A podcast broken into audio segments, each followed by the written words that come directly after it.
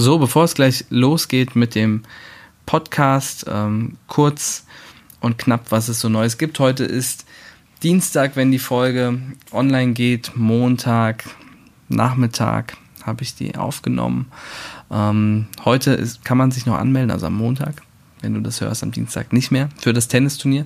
Sind sehr gespannt, ähm, was dann noch passiert. Am letzten Tag kommen immer noch einige Anmeldungen rein. Ähm, ansonsten machen wir sozusagen durch, was Turniere angeht.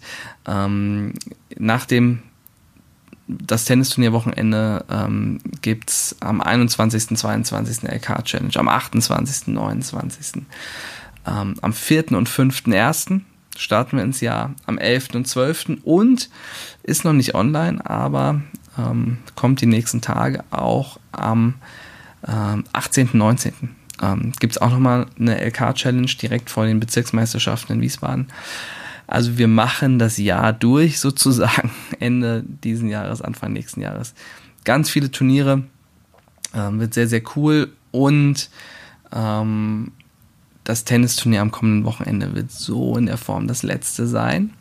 Seid gespannt, was da passiert. Ähm, und ähm, dazu gibt es dann vielleicht schon in der nächsten Woche ähm, alle Infos. So, äh, ansonsten stehen bald die Ferien vor der Tür. Ähm, die Performance Camps füllen sich langsam. Ähm, wir haben im ersten Camp sogar schon äh, hatten erst alle Plätze weg, haben jetzt nochmal ähm, acht Plätze nachgeschoben und organisiert. Ähm, davon ist auch schon der erste weg. Also Stand jetzt, zumindest Montagnachmittag, haben wir nur sieben Plätze frei. Also wer sich anmelden möchte, sollte das schnell tun, kann das jetzt noch aber auch noch tun, sollte sich aber auch beeilen. Äh, in der Hessenwoche, in der letzten Ferienwoche ist auch Performance Camp. Da ähm, kann man sich auch noch anmelden. Ähm, da sind aktuell auch noch Plätze frei. So, also wer gleich gut ins neue Jahr starten will mit viel Vollgas, kann sich für die Performance Camps anmelden. Wir freuen uns, wenn ihr dabei seid. Es sind auch einige neue ähm, Spieler dabei, die bei den Camps noch nicht dabei waren. Es ist eigentlich eine coole Mischung aus ähm, Spielern, die ähm, schon die Camps kennen ähm, und schon ein paar Mal dabei waren, aber eben auch aus ein paar neuen. Wir freuen uns drauf. Wir freuen uns auf jeden, der dabei ist. Ähm, und anmelden kannst du dich auf der Homepage tennis-nation.de. Dann gehst du auf Camps und Events und da dann auf das Performance Camp. Da findest du alle Infos und wenn du runterscrollst, auch das Anmeldeformular. Da kannst du dich anmelden. So, also schnell anmelden, hast ein paar Sekunden Zeit und dann geht's gleich los mit dem Podcast. Auf die Plätze, fertig, los.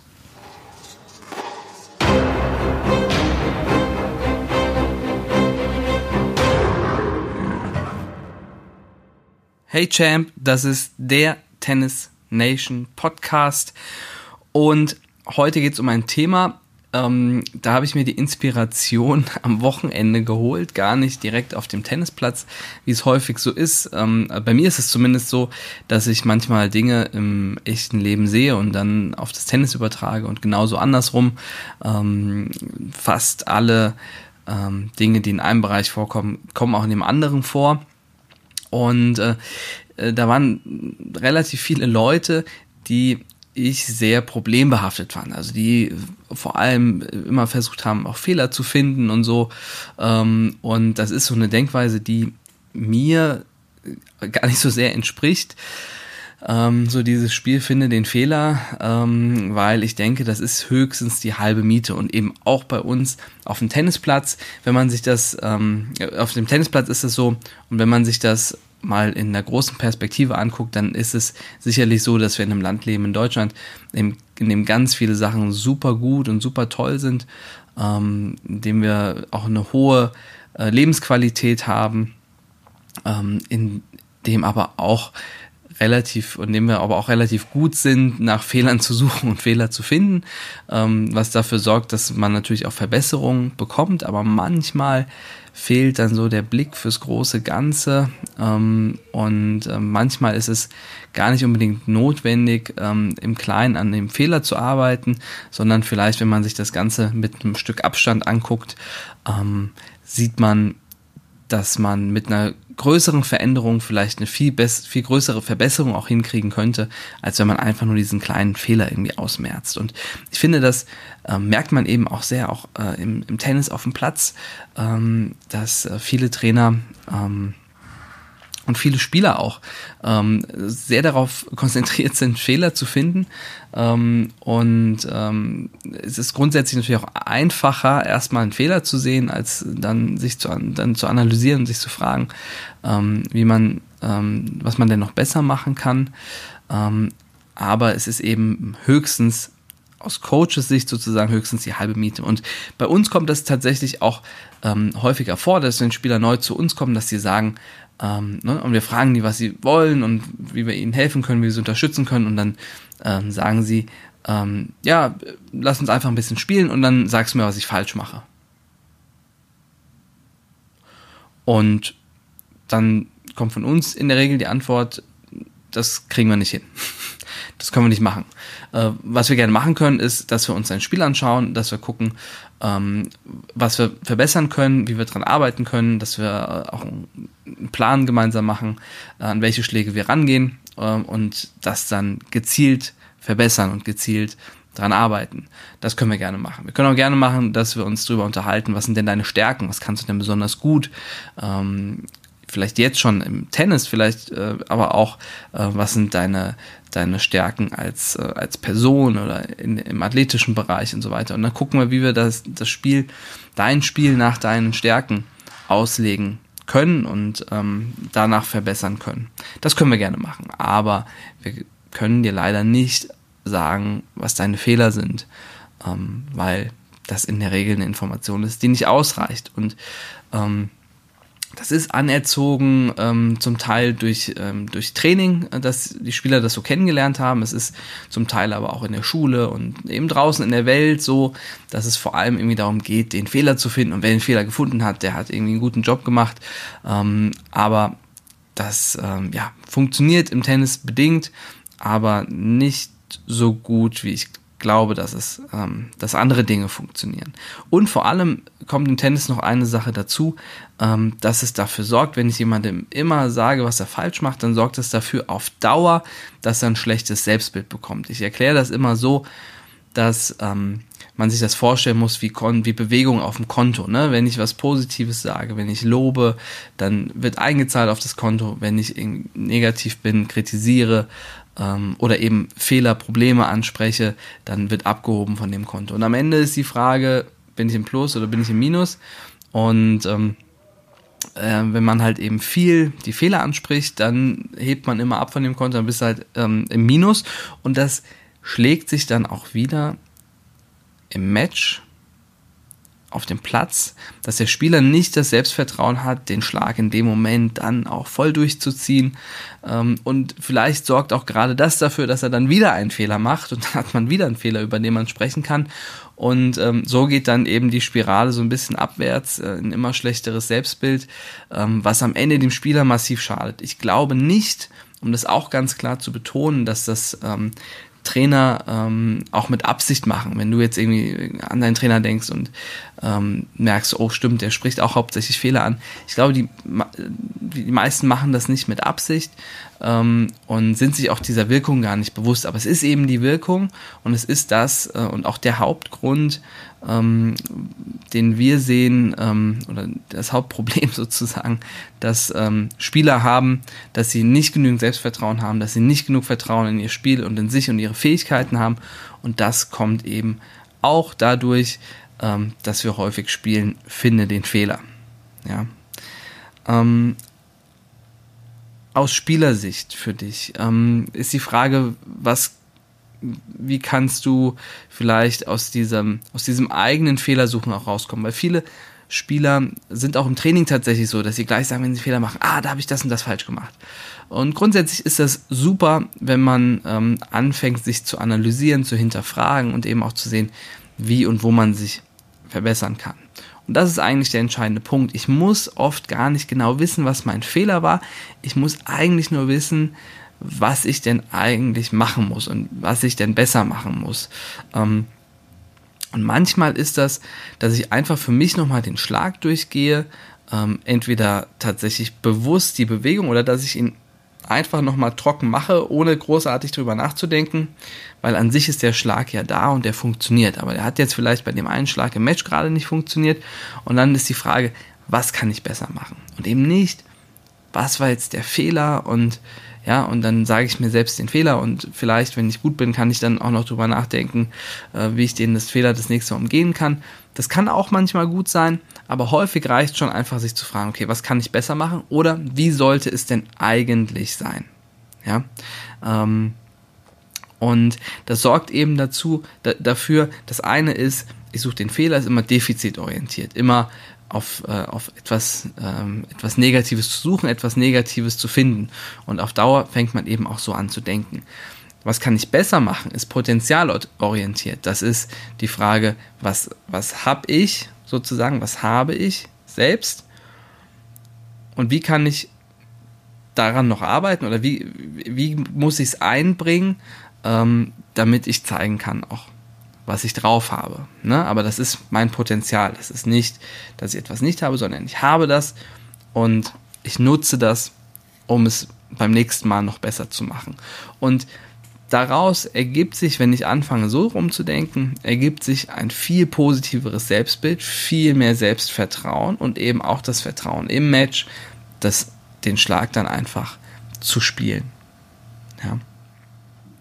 Deswegen ist das für dich als Spieler ähm, der Tipp, frag dich nicht, was ist der Fehler, sondern was kann ich besser machen oder wie mache ich den Schlag denn eigentlich grundsätzlich, dass der funktioniert. Geh den einfach nochmal für dich durch und dann bist du wieder da und es funktioniert. Ähm, aus Trainer, Coaches Sicht ähm, ist es einmal natürlich sehr gut, auch Fehler zu sehen und auf der anderen Seite ist, reicht das eben noch nicht aus, sondern ich muss dann dem Spieler einen Weg bauen können, ähm, wie, er, äh, wie er aus diesem Fehler rauskommt oder wie er es eben besser machen kann. Ähm, und ähm, da ist wichtig, dass das kleine Schritte sind, die der Spieler auch gehen kann.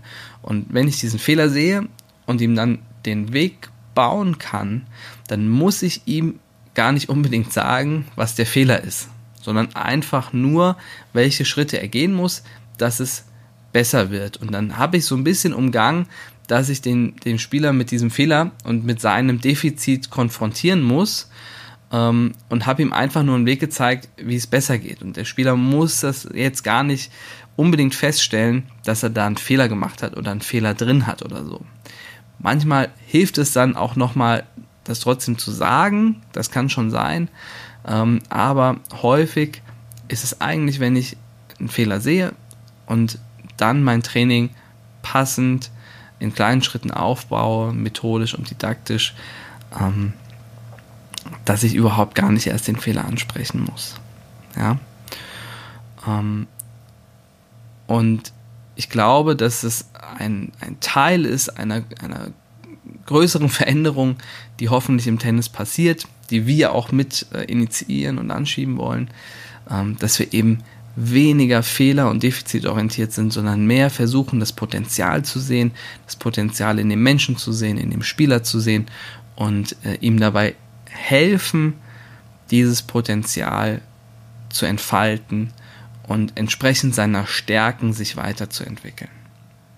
Und der zweite Schritt, der manchmal extrem helfen kann als äh, Trainer und Coach, ist, dass man versucht, den Fehler im Kontext zu sehen. Das heißt beispielsweise, der Spieler trifft den Ball spät, vielleicht egal ob du Spieler oder Trainer, Coach bist, ähm, hast du das schon mal gesehen oder selbst auch erlebt, dass du den Ball zu spät getroffen hast. Ähm, und er fällt, er fällt nach hinten, ne? also fällt nach hinten beim Schlag. Also der Fehler, den man erstmal sieht, ist, der Spieler fällt beim Schlag zurück. Jetzt ist die Frage, hat der Spieler wirklich vor, beim Schlag nach hinten zu fallen? Ja, so welcher Spieler macht das irgendwie bewusst oder äh, äh, ne? oder welcher, welcher Körper sagt einem intuitiv, dass man besser nach hinten fallen, fallen soll, wenn man den Ball schlägt, weil unser Körper gibt uns intuitiv auch ähm, ja, Rückmeldungen sozusagen über Dinge, die, die einfach ähm, biomechanisch sinnvoll sind. Und nach hinten fallen ist jetzt grundsätzlich biomechanisch eher nicht sinnvoll.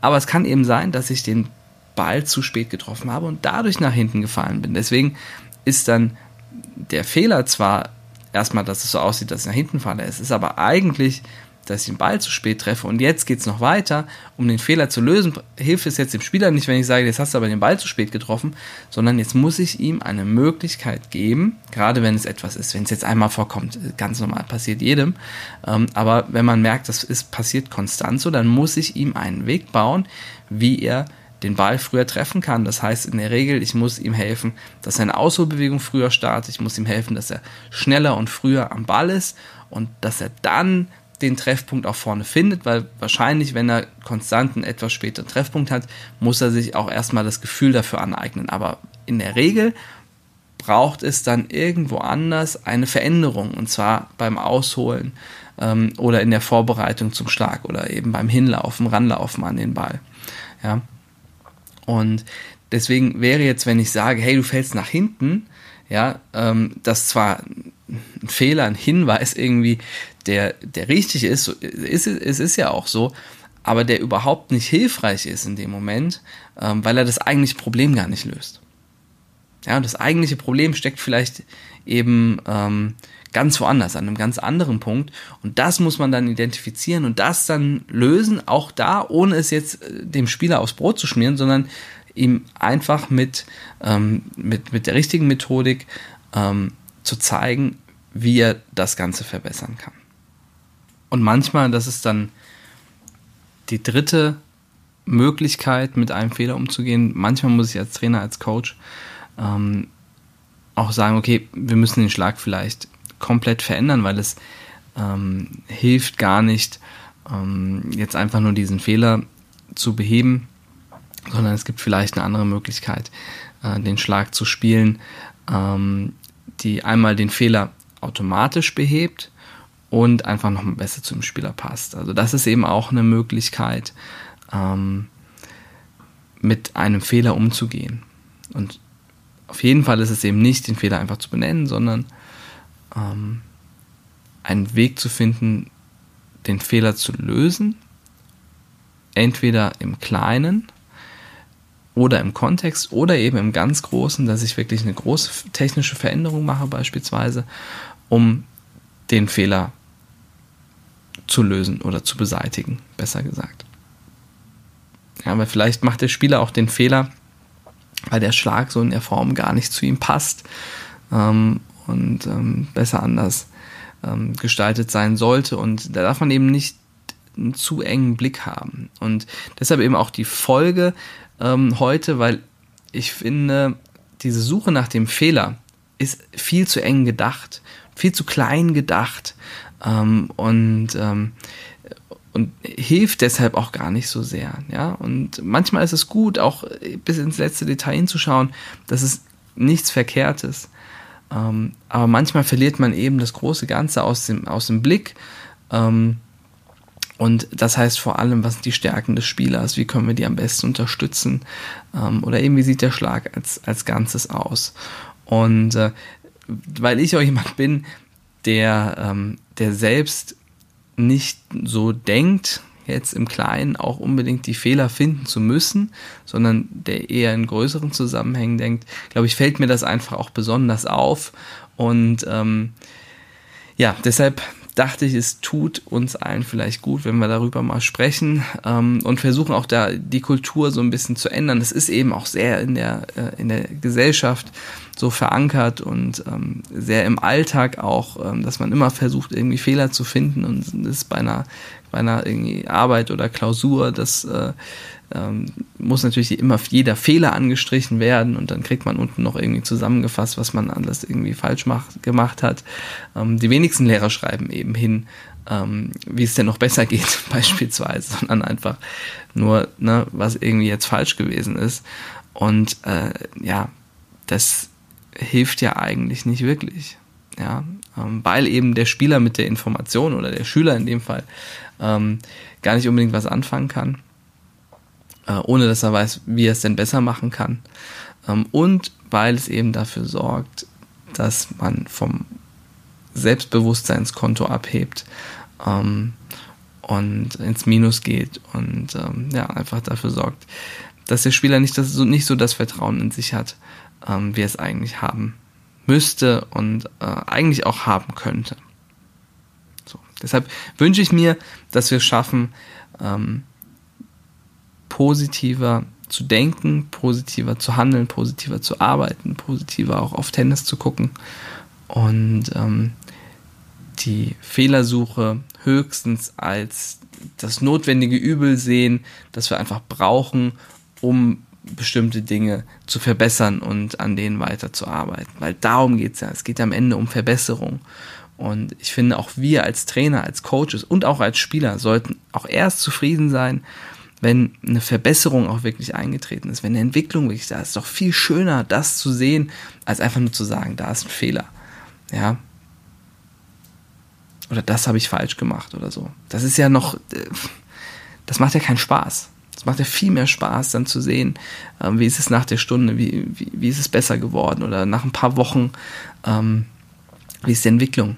Das ist doch viel cooler, ja, zu sehen, wie sich etwas positiv entwickelt, als äh, ständig zu sagen, wo es negativ ist und wo es irgendwie nicht gut ist.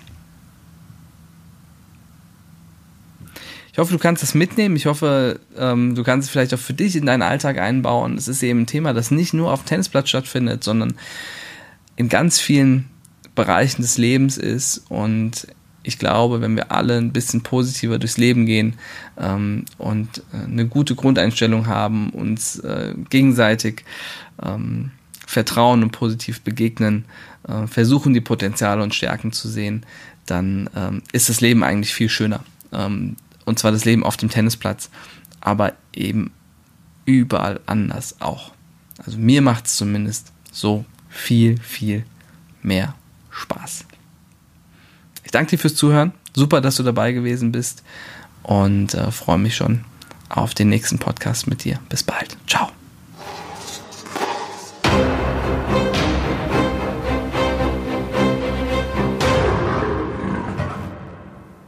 So, der Podcast ist schon wieder rum. Äh, am Anfang hatte ich schon angekündigt, jetzt nochmal auch zum Schluss das ähm, Performance Camp ähm, hat noch ein paar Plätze frei. In der Neujahrswoche ähm, haben wir nochmal acht Plätze organisiert, von denen sind aktuell noch sieben zu haben.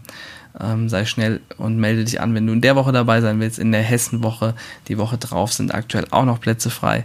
Ähm, kannst du dich jetzt noch anmelden. Ähm, aber es ist echt schon viel passiert, muss man sagen. Viele Anmeldungen für die Camps. Viele Spieler wollen gut ins neue Jahr starten, wenn du das auch möchtest. Melde dich an, wenn du Lust und Interesse ähm, an einem Erwachsenencamp hast. Ich werde auch viele Erwachsene den Podcast hören. Ähm, da wird es auch was geben in der Hessenwoche von Montag bis Donnerstag, 18 bis 20 Uhr. Ähm, ist aktuell noch nicht auf der Homepage, kannst uns aber eine Mail schreiben an hallo at tennis-nation.de. Ähm, einfach in den Betreff äh, Erwachsenencamp rein, reinschreiben und ähm, ähm, dass du ein paar Infos dazu haben möchtest und dann ähm, kriegst du das gleich von uns und kannst dich dann darüber auch direkt anmelden. Die Erwachsenencamps sind nämlich bisher immer top secret, die sind gar nicht auf der Homepage drauf. Ähm, aber die sind auch frei und auch frei für alle Spieler. So, das war es jetzt aber wirklich. Anmelden für die Camps. Wir freuen uns auf euch und bis nächste Woche im Podcast. Ciao, ciao.